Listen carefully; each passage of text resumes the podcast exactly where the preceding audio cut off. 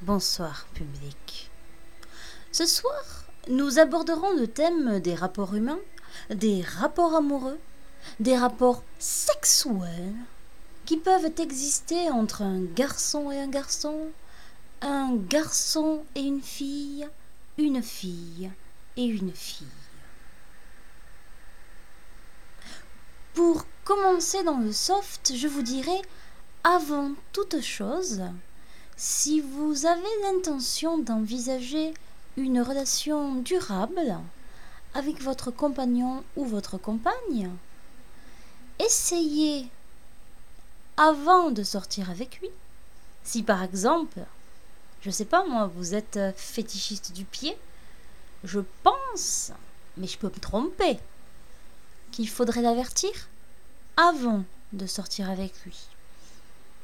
Ça pourrait éviter quelques malentendus. Ensuite, si vous aviez décidé d'avoir une relation de longue durée avec votre compagnon ou votre compagne, et que vous étiez euh, très peu euh, friand de compliments en tout genre, essayez autant se faire que peu, à moins que vous soyez pupille de l'état. Ce que je peux comprendre parfaitement, il n'y a pas de problème. Ça peut arriver. C'est déjà arrivé, ça peut arriver.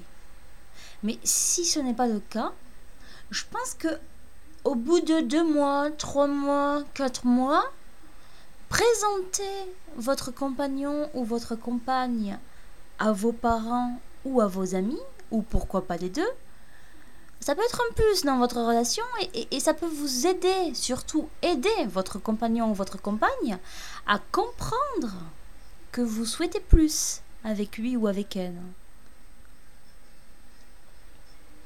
En revanche, si vous ne souhaitez pas plus qu'une simple relation sexuelle, évitez autant que faire se peut de lui présenter vos parents ou vos amis proches.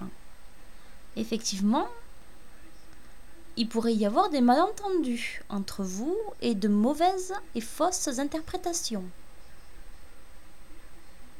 C'était les conseils à destination des futurs couples pour des rapports humains, amoureux ou sexuels.